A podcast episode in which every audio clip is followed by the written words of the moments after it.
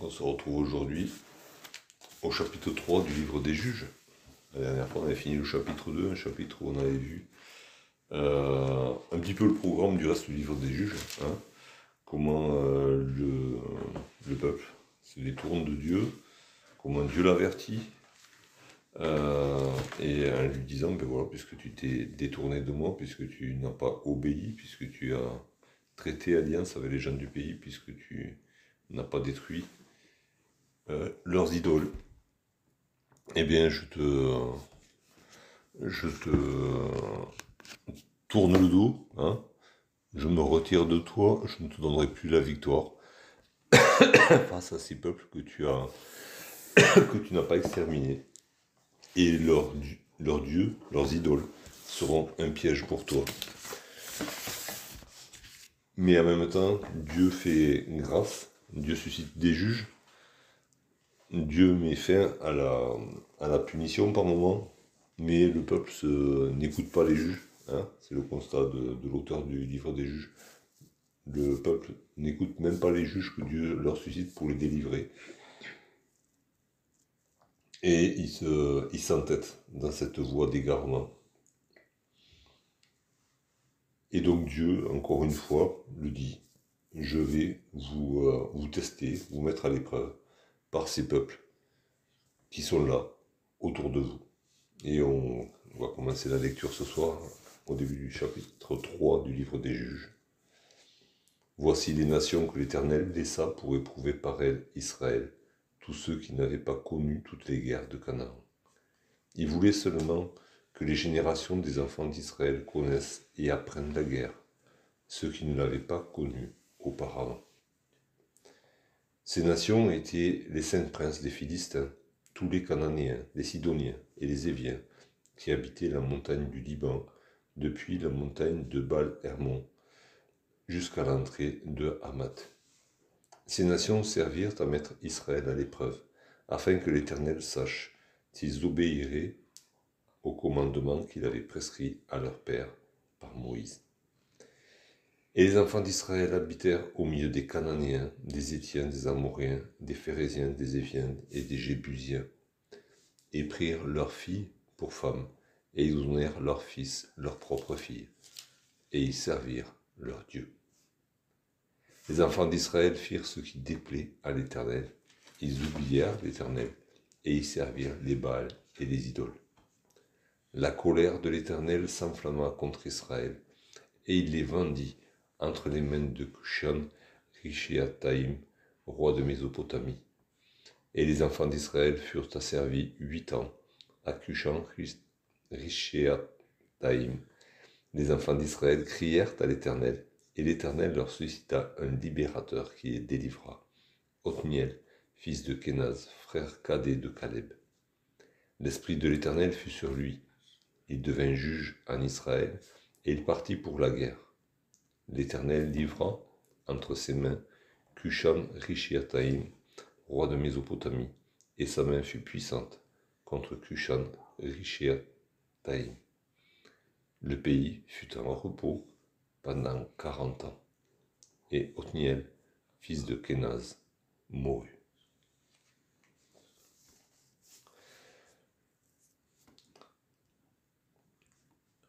Au verset premier, voilà, il est question de ces nations. Hein, à la fin du chapitre 2, il est question des, nations qui, euh, entourent Israël et à laquelle, auxquelles l'Éternel a accordé du repos. Hein. Et ces nations, il est dit là, et les versets 1 et 2 nous montrent la, la pédagogie et la pensée de Dieu pour Israël.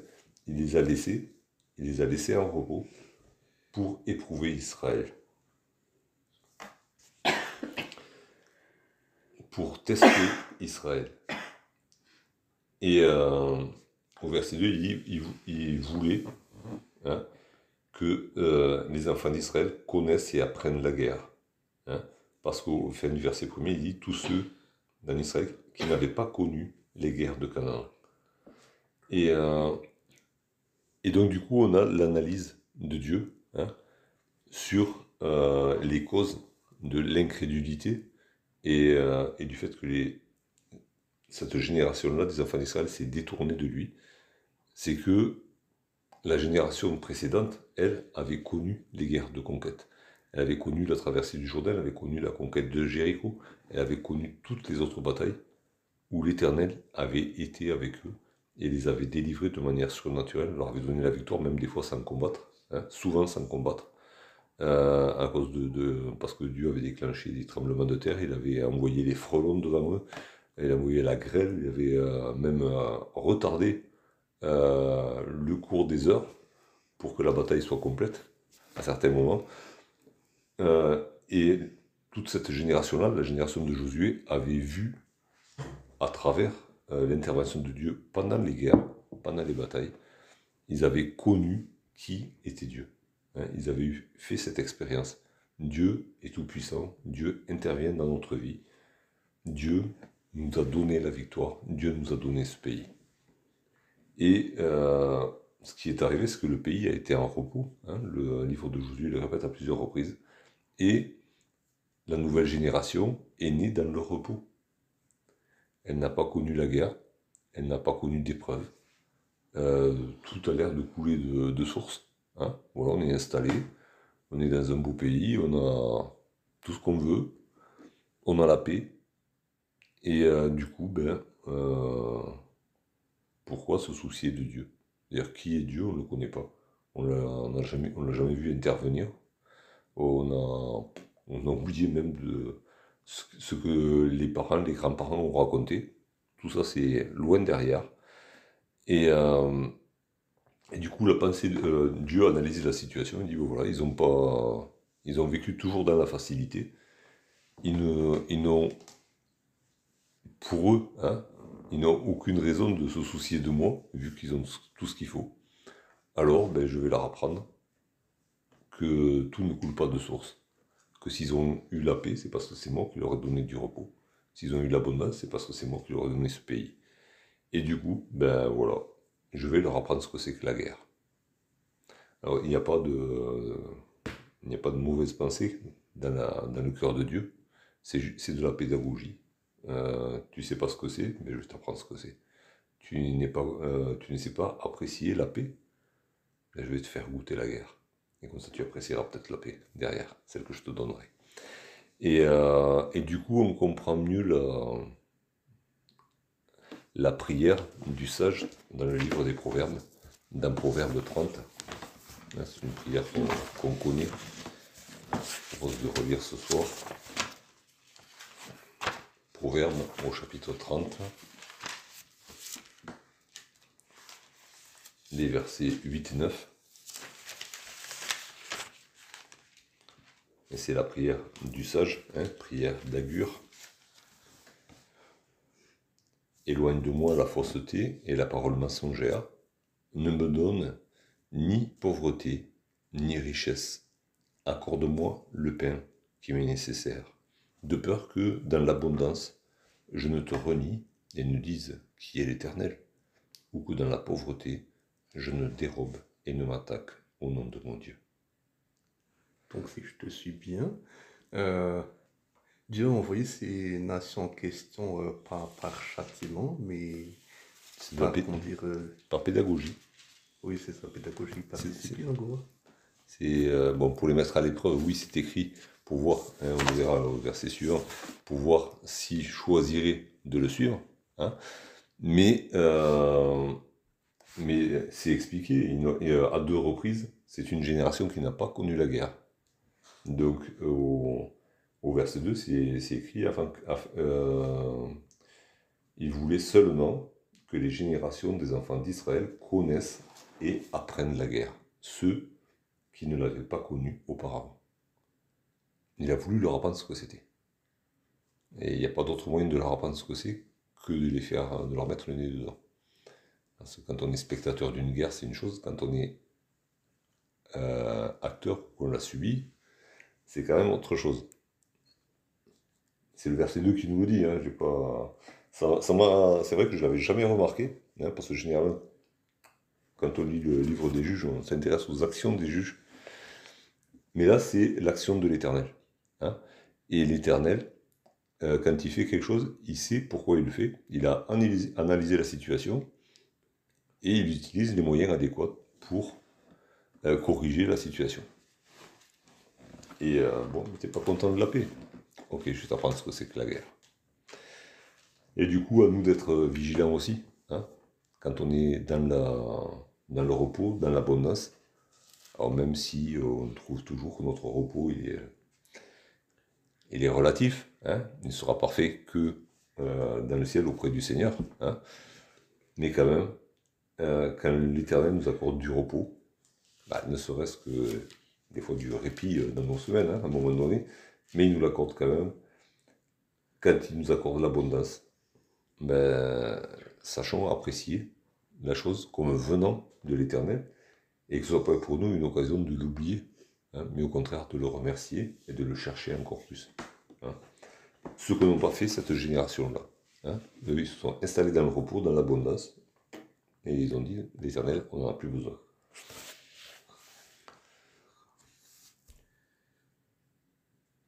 Et euh, bon, et donc il y a la liste de ces nations, ces nations, les cinq euh, princes des Philistins, tous les Cananéens, il y en avait, différents groupes dans le pays de Canaan, les Sidoniens, donc ceux qui étaient au nord, et les Éviens, qui habitaient la montagne du Liban, aussi au nord, hein, depuis la montagne de Baal Hermon jusqu'à l'entrée de Hamath.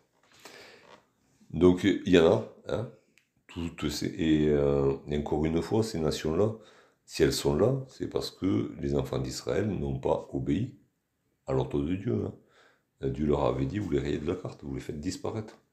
Mais ils ne l'ont pas fait. Et du coup, ben, euh, Dieu se sert de ces nations-là hein, pour mettre à l'épreuve Israël. Et, euh, et donc là, ce sont les nations qui sont juste à côté, hein, même des fois au milieu d'eux. On ne sait plus qui est au milieu de qui, tellement ils sont mélangés. Mais voilà, ce sont les nations les plus proches. Dieu commence par se servir des, nations les plus proches. Et puis, euh, comme ça ne va pas suffire, très rapidement ça ne va pas suffire, ben, Dieu va se servir de nations plus éloignées. Hein. Déjà dans ce passage-là, il est question du roi de Mésopotamie. Hein. Ce n'était pas le voisin le plus proche. Il sera question des Amalécites, il sera question de, des Madianites, euh, des nations qui n'étaient pas euh, sur la terre de Canaan, mais que Dieu fera venir hein, pour, euh, pour en remettre une couche. Parce que, on le sait bien, les enfants d'Israël, ben, ils ont la tête dure, et les nations proches ne vont pas suffire à les faire changer. Et donc versets 4 et 5, hein, enfin, non, alors, au verset 4, ces nations servirent à mettre Israël à l'épreuve, afin que l'Éternel sache s'ils obéiraient au commandement qu'il avait prescrit à leur père par Moïse. Et on voit que ces nations, qui étaient des nations païennes, hein, idolâtres, ben, sans le savoir, et sans le vouloir, bien sûr, elles sont au service de Dieu. Dieu s'en sert. Et il s'en sert pour mettre le peuple d'Israël à l'épreuve, parce que Dieu voulait savoir s'il choisirait d'obéir ou pas. C'est ce que c'était le but recherché par Dieu. Alors, c'était, il y avait un côté où il voulait leur apprendre euh, que la paix, le repos et l'abondance, c'était pas quelque chose qui, était venu tout seul, que c'était lui qui l'avait donné. Et, le biais, c'est la guerre. Mais la finalité, pour Dieu, c'était de les mettre devant un choix et de voir quel serait leur choix. C'est pas que Dieu a besoin de, nous faire passer des examens et de voir les résultats des examens pour savoir euh, ce qu'il y a dans le cœur. Mais euh, il veut que ce soit manifeste, que ce soit rendu public. Hein. Euh, Dieu sait très bien ce qu'il y a dans notre cœur, il sait très bien la décision qu'on va prendre, il connaît la parole qu'on va prononcer avant même qu'elle soit sur nos lèvres.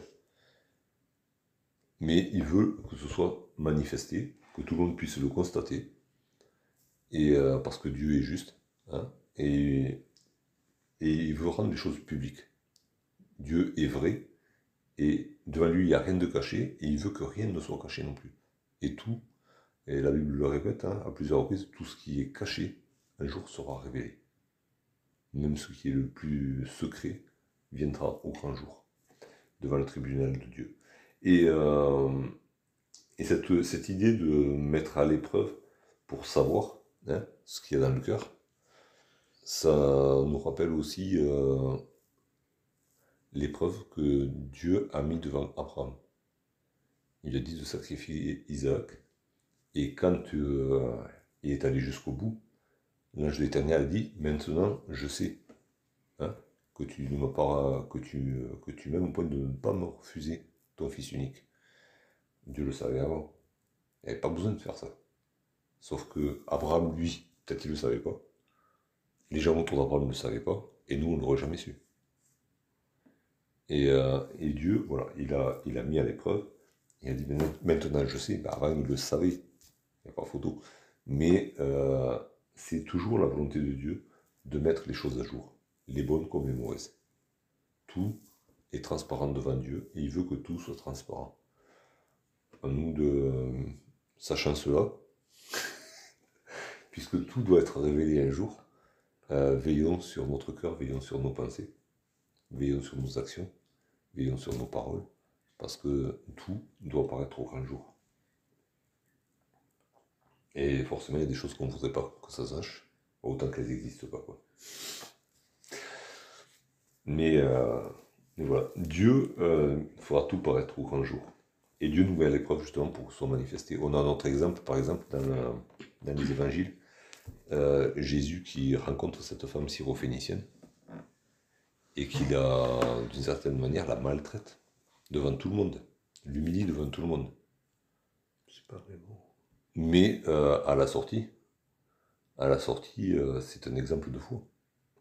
S'il avait accédé à sa demande, ouais, oui, la foi de cette femme aurait, aurait été la même. Sauf qu'on n'aurait pas su à quel niveau de foi elle était. Euh, de croire que juste quelques miettes de la puissance de Dieu pouvaient sauver sa fille. Et, euh, euh, la syrophénicienne, ce n'est pas vraiment une maltraitance au sens propre, je veux dire. Ça, ça, y ressemble. ça y ressemble. Ça y ressemble. mais Surtout que ce qui est intéressant à savoir, c'est que dans la culture de l'époque, c'était, comment dire, un, un patron, je veux dire, une personne à qui on demande une faveur euh, c'était honorable de sa part de se faire tirer l'oreille. Et aussi pour la, euh, personne qui demande d'insister. Oui, alors, peut-être que remis dans le contexte de l'époque, pourquoi pas, mais quand même c'était violent. Euh, c'était, enfin, et, et alors c'est vu, vu selon notre culture à nous aujourd'hui, c'est très violent. De, après, est-ce que c'était. oui, il y, a, le côté peut-être un petit peu marchandage. Hein, ça, c'est bien oriental. Euh, et si on marchande pas, en fait, tout le monde est déshonoré parce qu'en fait, euh, il faut marchander, quoi. Hein, c'est la culture, si on marchande pas. Mais quand même, c'est. Euh, pour d'autres, Jésus a accédé à la demande directement. Pour le. alors, suivant les récits, mais pour le, le Romain, par exemple, euh, le Romain dit Non, c'est même pas la peine que tu viennes chez moi, dis un mot, mon serviteur sera guéri. Il dit Ok, il est guéri. Euh, et il a, et a du coup montré la, fait, mis en exergue la, la foi de cet homme. Pour la femme, il n'a pas fait pareil. Alors bon, après, euh, peut-être que dans le contexte culturel, ça pouvait passer, quoique, je ne sais rien. Justement, on a lu ce matin ce passage dans une Bible pour les enfants il disait que euh, dans le contexte culturel, c'était très mal vu qu'une femme s'adresse comme ça à un homme, surtout que c'était une étrangère. Hmm. Et donc en fait, ça se faisait pas du tout. Et elle, elle a quand même osé euh, bah, parfois interpeller Jésus alors que hmm. bah, ça se faisait pas. Hmm. Donc oui, voilà. Donc euh, bon, on va pas épiloguer là-dessus, mais voilà, il y, a quand même, il a fallu qu'elle aille chercher au fond d'elle-même euh, tout euh, c'est sorti des tripes, quoi, et, euh, jusqu'au bout. Bah, voilà. Et, Jésus a honoré cette foi-là, et, pas qu'un peu, quoi. et, c'est un exemple de foi pour nous aussi, aujourd'hui. On pourrait en chercher d'autres peut-être, mais...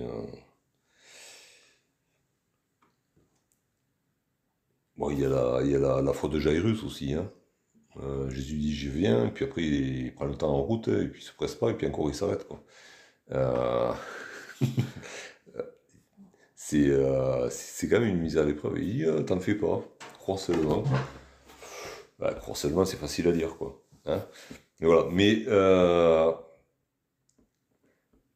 Dieu, voilà, va se servir de ces nations pour tester son peuple. Il sait comment il est le cœur du peuple, il sait ce qu'ils vont faire, il sait ce qu'ils vont répondre, c'est pas de problème pour Dieu, mais il veut que ce soit manifesté. Et du coup, euh, les enfants d'Israël ont vécu au milieu de ces nations. Encore une fois, c'est répété. Hein. Euh, ils se sont installés, quoi. Ils, prennent racine là-dedans. C'est pas que, et c'est pas comme s'ils n'avaient pas été avertis à plusieurs reprises. Ils prennent racine, ils s'habituent, euh, ils ne recherchent pas plus l'éternel pour autant. Hein. Ils ont été avertis à plusieurs reprises. Non, ils restent là et il n'y a pas de retour vers le Seigneur. Et euh, en conséquence de quoi, naturellement, ben, euh, il y a des alliances qui se font parce que les, mariages, c'est euh, surtout aller à cette époque-là, hein, moins que chez nous aujourd'hui, hein, c'est vraiment des, alliances. Hein, mariage, bon, le mot alliance il est dedans aussi, mais à l'époque c'était vraiment des alliances territoriales aussi. Hein. il y avait des héritages, il y avait des dots en jeu, les dots à l'époque, ben, c'était les biens euh, mobiliers et immobiliers. Quoi, hein. Donc les terres euh, qui étaient là, qui leur, étaient, leur avaient été attribuées par l'Éternel, par et tout ça euh, est mêlé à leur, à leur vie familiale, hein, puisque du coup, ben, ils prennent des femmes de ces peuples-là pour se marier avec, et ils marient leur fils avec, avec voilà, il y, a des échanges. Hein, des alliances euh, dans les deux sens. Du coup, euh, il y a des terres qui sont hypothéquées dans ces mariages-là aussi. Hein. Faut pas se leurrer, même des terres qu'ils avaient conquises, elles sont, sont hypothéquées par ces mariages-là, puisque ça fait partie des dots. Et dans la foulée, ils servent les dieux de ces peuples. Euh, c'est c'est exactement ce que Dieu leur avait interdit de faire. Hein. Dans Deutéronome au chapitre 7. Vous pouvez garder un doigt dans le... Enfin, on y reviendra plus tard aussi, dans ce chapitre 7. Deutéronome chapitre 7, au verset 4. D'ailleurs, c'était 3 euh, et 4. C'était même. Il n'y avait pas à interpréter, quoi. C'était très clair. Tu ne contracteras point de mariage avec ces peuples. Tu ne donneras point tes filles à leurs fils, et tu ne prendras point leurs filles pour tes fils. Car ils détourneraient de moi tes fils, qui serviraient d'autres dieux, et la colère de l'Éternel s'enflammerait contre vous, il te détruirait promptement. C'est clair? Il n'y a pas à tortiller, euh, il n'y a pas à chercher une interprétation entre les lignes, non tu ne contactes pas de mariage avec ces peuples. Point. Parce que, euh, première conséquence, ils te détourneraient vers leur Dieu. Hein. Et ce qu'on constate, c'est que euh, c'est les fils qui suivraient leurs femmes. Hein. Généralement, on peut le constater, par exemple, dans la vie de Salomon, plus tard.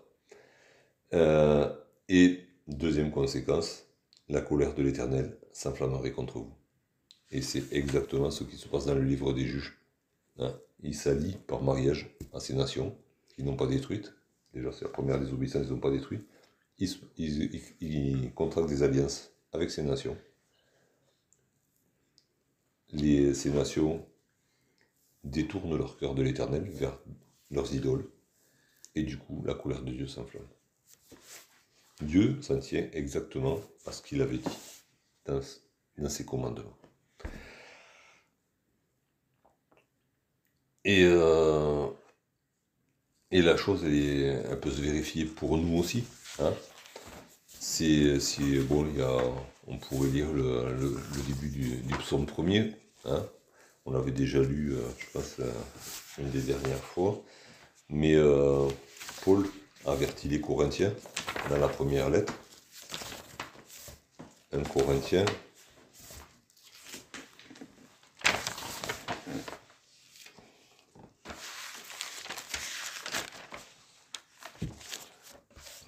Allez.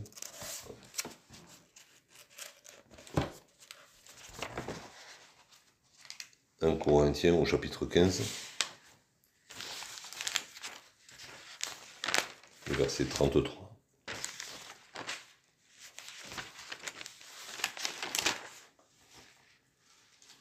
Ne vous y trompez pas, les mauvaises compagnies corrompent les bonnes mœurs. Et euh, ben voilà, le peuple d'Israël s'est trouvé au milieu de ces peuples idolâtres. Et bien du coup, euh, le peuple d'Israël a adopté les coutumes, la religion, la manière de faire de ces peuples-là. Et de la même manière, nous aussi, ben, on est appelés à,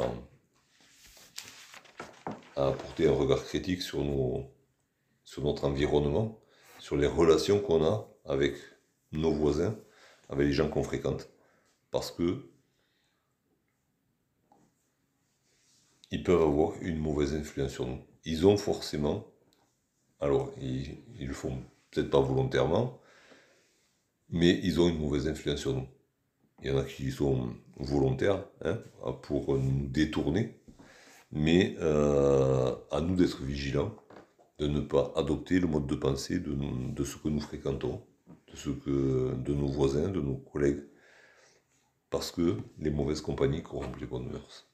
Et on s'habitue, à un certain discours, on s'habitue au péché. Et petit à petit, ben, ben, on y goûte. Et on peut euh, tomber de manière à répéter et continuer dans ces mauvaises habitudes.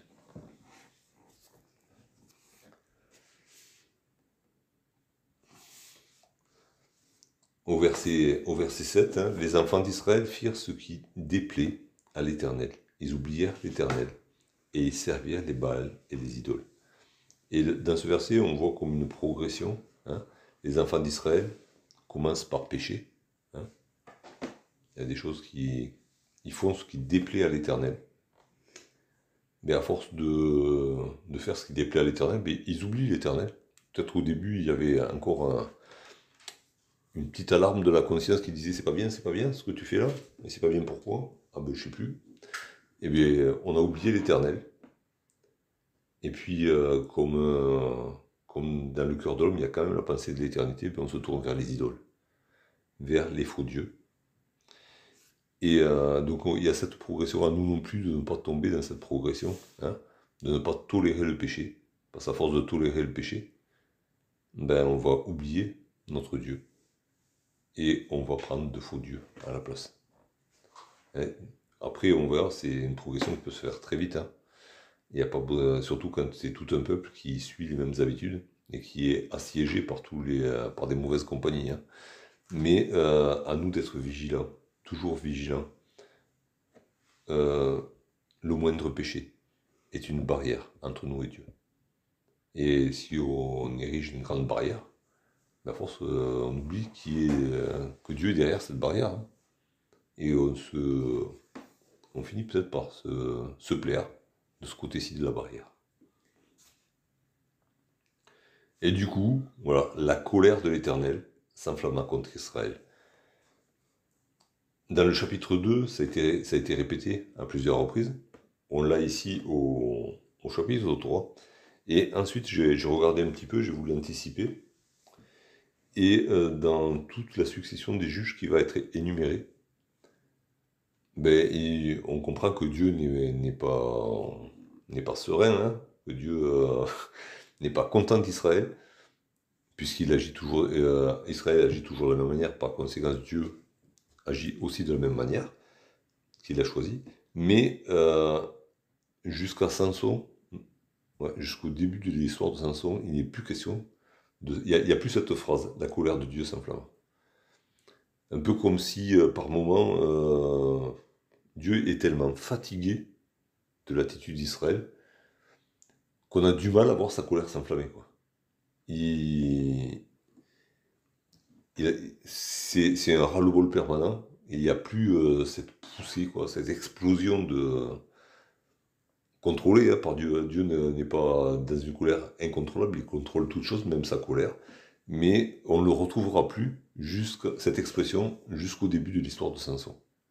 Pendant plusieurs chapitres, malgré l'attitude du peuple, hein, qui ne va pas en s'arrangeant, on a plus voilà, cette phrase, la colère de l'Éternel s'enflamma contre Israël. Et après, par contre, il y a quelque chose qui revient de différentes manières. Il les vendit entre les mains de Kushan euh, roi de Mésopotamie. À tes souhaits. et, euh,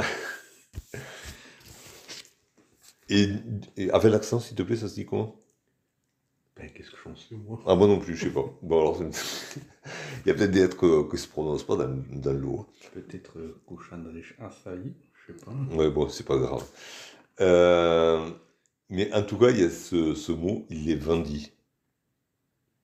je suis allé vérifier, voir si. Euh, mais c'est bien le, verbe vendre. Hein. Il les a vendus. à quel prix, je ne sais pas.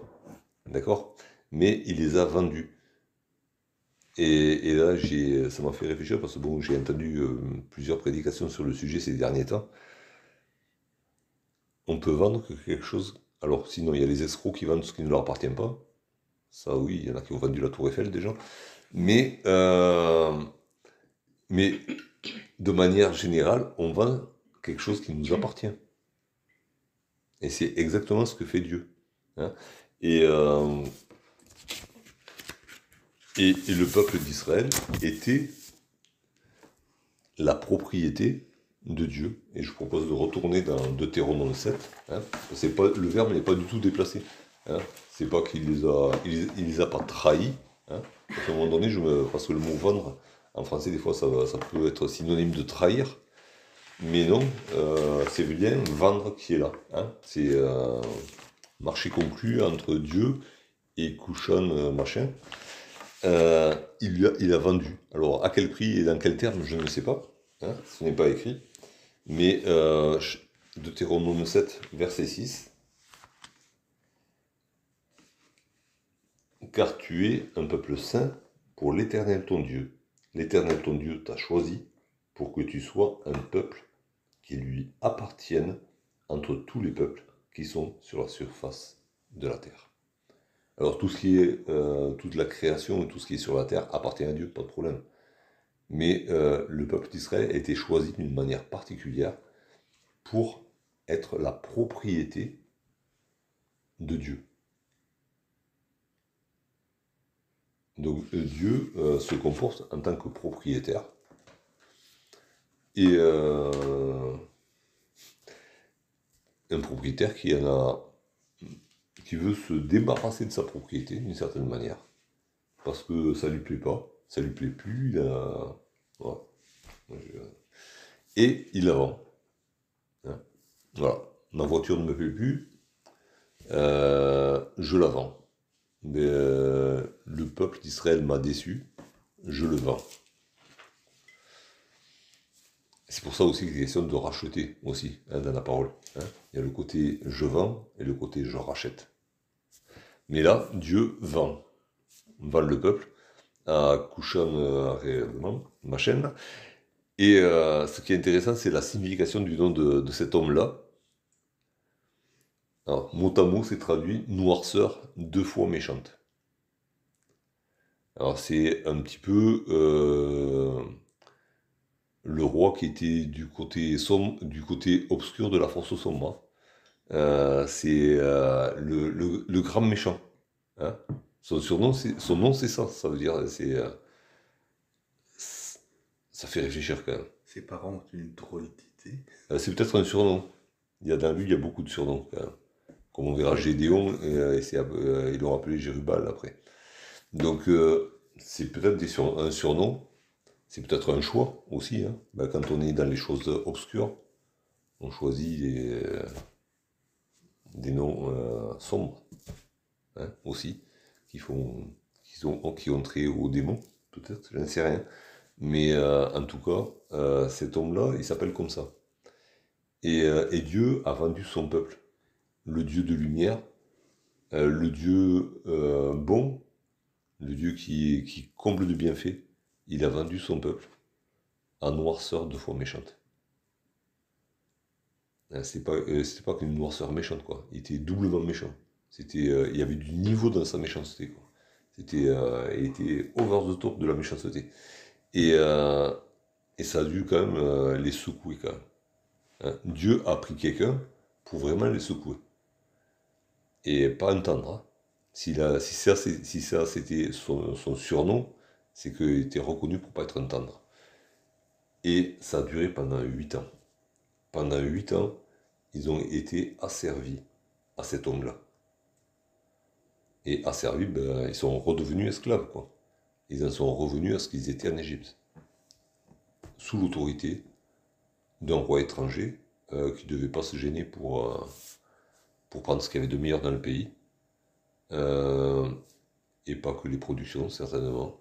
Il y avait des, femmes, des enfants qui devaient passer à la trappe aussi, des hommes aussi, qui devaient être déportés, on ne sait pas, qui devaient être vendus comme esclaves. Et euh, tout ça pendant 8 ans.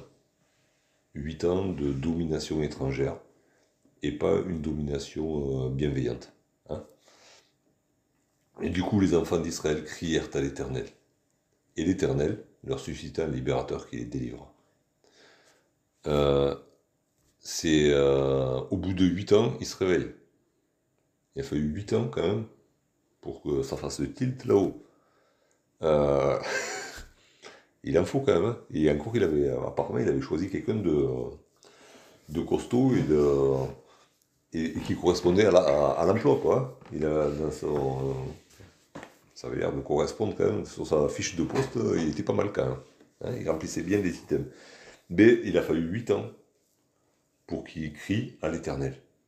Et par contre, la, réponse de l'Éternel, elle est immédiate. Dieu, l'Éternel leur suscite un libérateur. Ils ont mis huit ans à se réveiller. Euh, L'Éternel n'a pas mis huit ans à se réveiller. Hein. il a entendu les il a répondu.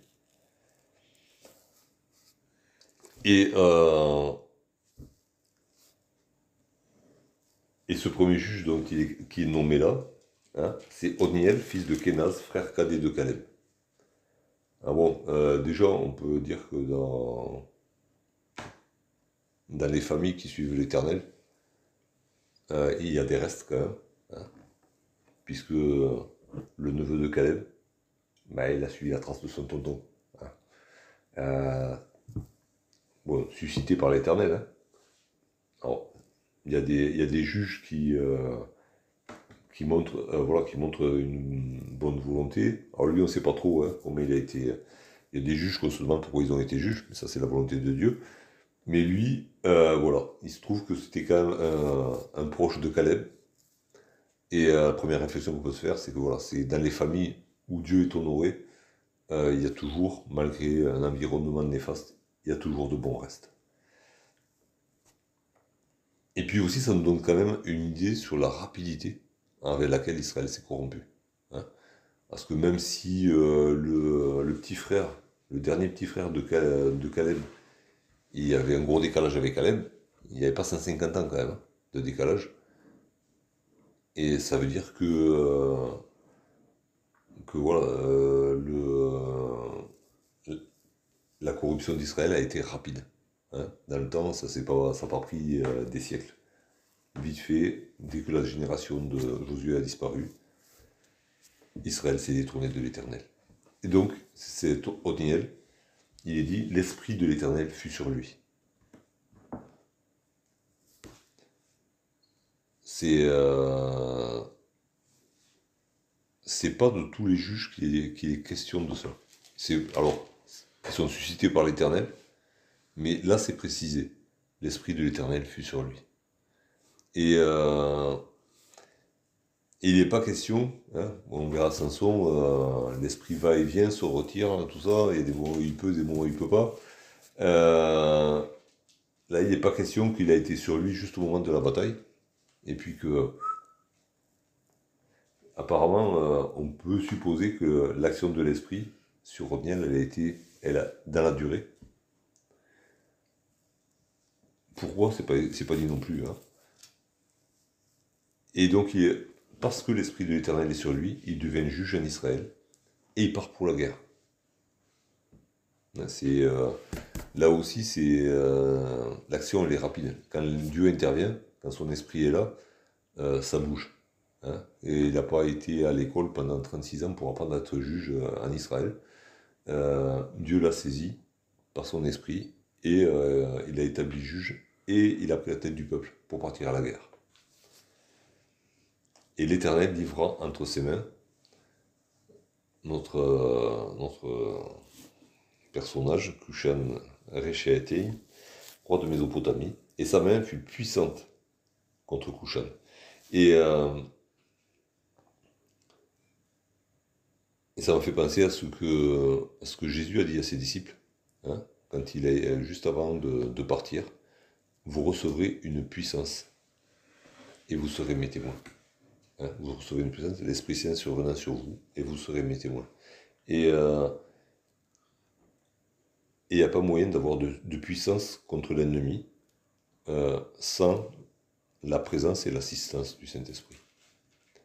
Et dans tout ce qui est dit de, de c'est vraiment parce que l'Esprit était sur lui qu'il est devenu juge, il est parti à la guerre, et il a vaincu le roi ennemi. Et conséquence de cela, le pays fut en repos pendant 40 ans.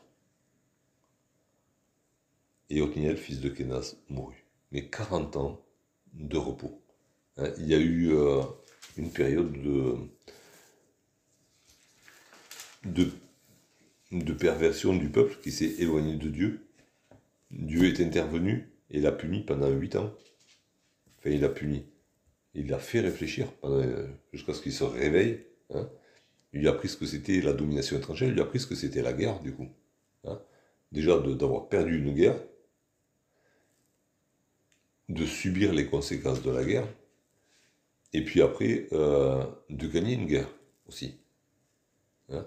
Une fois qu'ils se sont réveillés, il leur a fait gagner une guerre pour leur montrer que si vous gagnez, c'est pas parce que vous êtes les plus forts, c'est parce que mon esprit est avec le juge. Et, euh, et du coup, euh, mission accomplie pour Dieu, hein, il, a- appris à cette génération-là ce que c'était la guerre. La perdre et la gagner. Et il a été, le pays a été en repos pendant 40 ans. Il n'y a pas de. Enfin, si, ben, c'est facteur 5, hein. c'est 8 ans de 8 ans d'asservissement et 40 ans de repos. On voit la, cette, euh, cette disproportion, on va dire, divine. hein. Par exemple, quand il dit euh, je, je maudirai jusqu'à la troisième génération de ceux qui me désobéissent, mais je bénirai jusqu'à la. Combien de générations? Millième. Millième génération. Hein, là, c'est même pas facteur 5, hein, c'est, euh, c'est beaucoup plus. hein. C'est 333, le facteur, de ceux qui m'obéissent. Et il y a toujours avec Dieu cette disproportion. Euh, une disproportion euh, à nos yeux, hein, mais c'est sa nature. hein. Et, euh, et c'est ce qu'on retrouve tout au long du livre des juges. Cette disproportion, entre guillemets, hein, qui est liée à la nature même de Dieu. Et pour conclure, je vous propose de lire juste un verset dans le prophète Michée.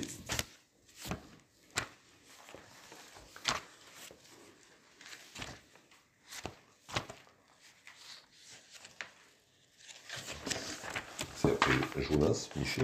J'étais en train de me chanter les petits prophètes dans la tête. Alors, si vous avez Jonas. Sinon, si vous en avez une, c'est juste avant. Tu connais un moyen de mettre des mots techniques pour les retenir? Ouais, une petite chanson que j'ai appris quand j'étais gamin. C'est pas celle que. que- non, juste qu'il y avait que les petits prophètes, pas tous les livres de la Bible, mais c'est super. Mais J'ai oublié la plupart des paroles, sauf la liste des prophètes. Et euh, donc, Michée euh, 7, verset 18. Oh, c'est après, c'est après. Es. Donc, Michée 7, verset 18. Quel Dieu est semblable à toi, qui pardonne d'iniquité, qui oublie les péchés du reste de ton héritage? Il ne garde pas sa colère à toujours, car il prend plaisir à la miséricorde. Hein, il y a d'autres versets qui nous disent que Dieu, ce n'est pas avec plaisir qu'il contriste les fils des hommes. hein. Il a de la peine à punir, ça lui fait mal au cœur de punir. Ça lui a fait mal au cœur de vendre son peuple pendant huit ans. Mais par contre, il a pris plaisir à lui accorder un juge, à faire miséricorde. Ça, c'est le plaisir de Dieu, de nous délivrer, de pardonner les péchés, d'oublier les péchés. Il prend plaisir à ça. C'est euh, ça, c'est la nature de notre Dieu. Alors, euh, ben, encore une fois, ces choses ont été écrites pour notre instruction. Hein.